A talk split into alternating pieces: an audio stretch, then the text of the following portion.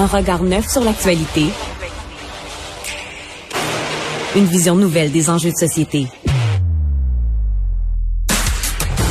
Cube Radio. Cube Radio. Vous écoutez Philippe Vincent Foisy. Bon, poursuivons euh, cette analyse de la soirée électorale avec euh, le député Pierre Paulus qui a été élu pour le Parti conservateur dans la circonscription Charlebourg, Haute-Saint-Charles dans la région de Québec aussi. Monsieur Paulus, bonjour. Oui, bonjour. D'abord, félicitations. Bien, merci beaucoup. Euh, Qu'est-ce que ça veut dire, cette élection? Quand vous regardez là, la carte, les conservateurs, presque pas de gain. Au Québec, statu quo. Dans le reste du pays, presque statu quo aussi. Comment vous analysez, comment vous interprétez ces résultats-là? Ben, premièrement, il faut voir que effectivement, pour l'instant, Trois-Rivières n'est pas réglé. Là, ce que je. Ouais, c'est une des dernières très serrées. Ouais, c'est ça. Mais pour les autres disques les conservateurs, on a augmenté euh, de, de, de, beaucoup notre, euh, notre, majorité dans chacun des comtés. Ça, déjà là, au niveau national du Québec, on est on a monté à 18,8 de d'appui versus 16% Donc, il y a quand même des certains gains. Puis, comme je vous dis, dans nos comtés, les conservateurs sont encore plus forts.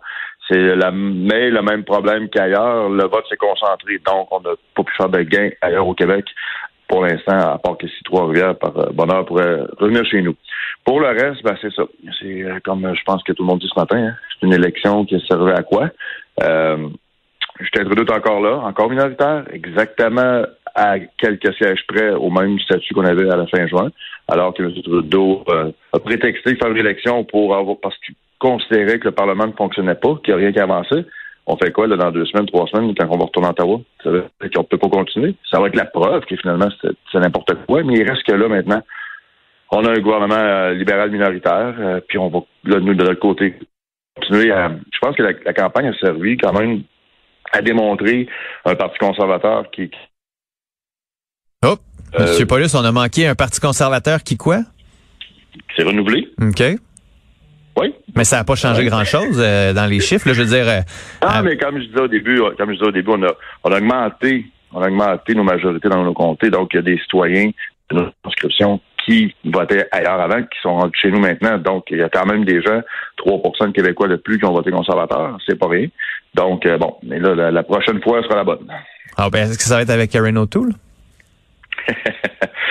ça, c'est sûr que on va tout faire le post-mortem. Monsieur O'Toole, le premier, va, on va se rencontrer, le rencontre de caucus, on va voir euh, par l'analyse de la campagne, évidemment. Une campagne qui n'était, n'oublions pas, qui n'a pas été demandée par aucun parti d'opposition. Donc, on, on l'a fait. M. Trudeau a décidé de la faire. On a fait une campagne, on a présenté un plan. On avait un plan, même si les gens n'ont pas tous vu ce qu'il y avait dans notre plan. Ben, vous avez juste dit qu'il y avait un plan. Je veux dire, à un moment donné, il faut en parler ben, aussi. Ben oui, je sais, mais c'est les formats des campagnes sont pas toujours faciles et aussi, euh, faut oublier, même nous, dans nos comtés, c'était pas facile de rencontrer des citoyens, à part quand du porte-à-porte et des appels, là.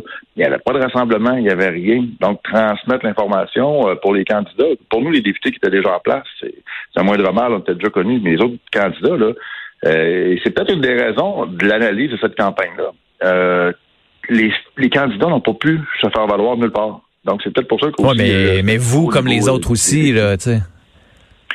Oui, mais nous, on était tous les députés au Québec, quand on regarde la carte électorale, qui n'a pas bougé ou presque, euh, c'est les mêmes personnes qui ont été réélues de tous les partis. Donc, il y a peut-être un signe aussi que les gens ont, ont ramené leur vote vers des. Là, je fais de l'analyse, là, je parle pas comme député, je fais une forme d'analyse là, de, de, de, ce matin après l'élection, là. Mais je vois qu'il y a peut-être eu aussi une forme de, de, vote de dire on garde les gens en place. Je sais pas. C'est hmm. euh, c'est à chaud ce matin, là. Il faudra voir plus en détail.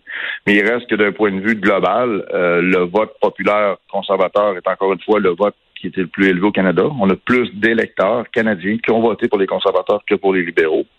C'est la répartition du vote qui est toujours problématique chez nous, parce qu'en nombre euh, absolu, on a plus de gens qui ont voté pour nous. Ouais. Donc ça, c'est pas la considération. Là. Bon, c'est la concentration plus dans l'Ouest, dans la grande région de Québec, pour le Québec. C'est de voir comment on peut étendre notre vote un peu plus largement, surtout dans le Grand Toronto. Comme on sait, c'est la grande région de Toronto qui fait la différence. Mais là, euh, je vais revenir à Erin O'Toole. Je me souviens quand euh, Andrew Scheer a eu à peu près le même résultat en termes de pourcentage de vote. Ça a pris quelques mois, puis le parti lui a montré la porte. Là, Erin O'Toole a à peu près 5,4 millions de votes en vote, dans bulletin de vote. Andrew Scheer en avait 6,1 millions. Donc Andrew Scheer a quand même eu plus de votes qu'Erin O'Toole. Vous allez me dire qu'Erin O'Toole peut rester en poste alors qu'Andrew Scheer s'est fait montrer la porte. Je, je, je, va vraiment falloir que vous m'expliquiez ça parce que ce matin, je ne comprends pas comment il peut rester. Ben, vous savez, je suis très mal placé comme membre de l'équipe, de son équipe, pour commencer à commenter puis à dire euh, ce que M. O'Toole devrait faire.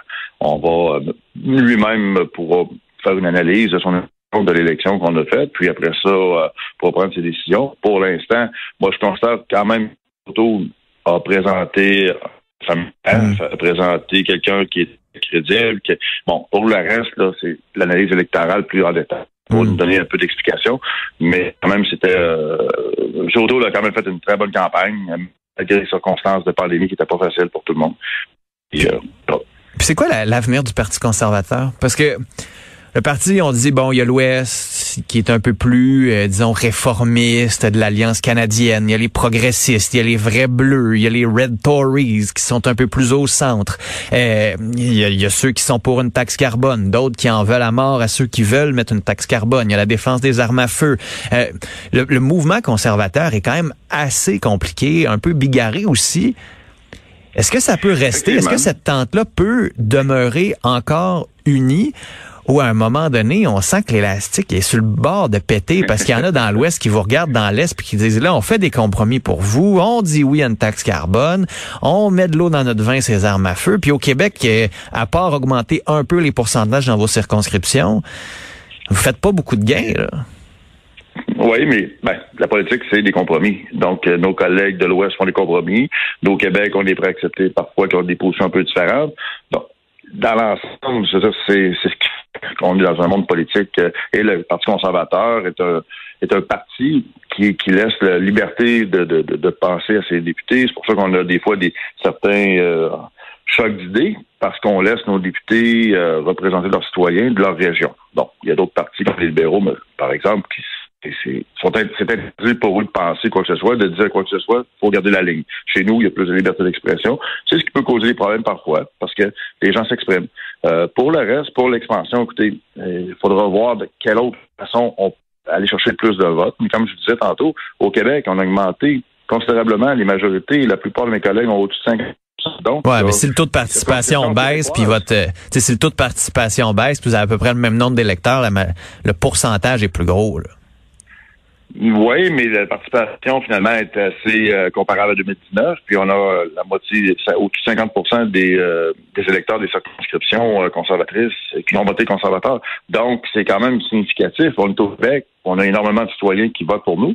C'est juste de trouver de quelle façon on peut étendre, mm. aller chercher des circonscriptions au Québec. Mm. Puis non, écoutez. mais le parti va rester uni. Là. ma question, c'est le Parti conservateur ah est, appelé à demeurer une belle famille encore. Ben, moi, je crois que oui. Euh, Connaissant mes collègues de partout au Canada, euh, on est en très bon terme, tout le monde. On s'entend, on se comprend. Oui, euh, on a nos propres revendications au Québec, mais mes collègues d'ailleurs au Canada respectent ça, au même titre qu'eux ont leurs propres revendications pour certains enjeux, et on est là pour les appuyer. Donc, à partir de là, je pense qu'il n'y aura pas de problème de continuer à travailler en équipe. Puis on verra là les comment ça va, comment va s'organiser les prochains mois, prochaines années. Parce mm. que là, on vient de faire une élection totalement inutile. On le savait, on l'avait dit. Là, maintenant, c'est fait on doit vivre avec ça, puis trouver une façon de, de, travailler dans l'intérêt des Canadiens aussi. Le problème, à un moment donné, c'est qu'il faut que ça avance, il faut que les projets de loi avancent. Que, Vous avez travaillé avec les libéraux? Vous avez travaillé avec les libéraux? On travaille toujours avec, euh, entre nous, on, va avoir des prises de position fermes sur des enjeux qui font pas notre affaire, mais il y a beaucoup de choses qui sont correctes, puis on avance, puis on vote euh, en comité ou, à la Chambre des communes. Hmm. Donc, il y a moyen de faire avancer les choses dans l'intérêt des citoyens. Bon, puis avez-vous une petite pause avant que ça recommence, là? Pardon? Prenez-vous une petite pause avant que ça recommence? Ah, deux, trois jours, mais on va voir après ça le retour à Ottawa. Ça fait longtemps aussi quand c'est l'autre chose qu'on doit savoir. Est-ce qu'on retourne en mode hybride? Est-ce qu'on finit par retourner en chambre tout le monde? Tout le monde est. Ça, ça va être des questions aussi qu'on doit se poser très rapidement parce qu'il n'y a rien décidé encore. Bon, ben Pierre Paulus, reposez-vous. Bonne rentrée parlementaire, puis on va se reparler très bientôt. Merci. Pierre Paulus, député élu pour le Parti conservateur dans Charlebourg, Haute-Saint-Charles. On a fait une demande au Bloc québécois aussi pour avoir un député ce matin. Malheureusement, on nous a dit non.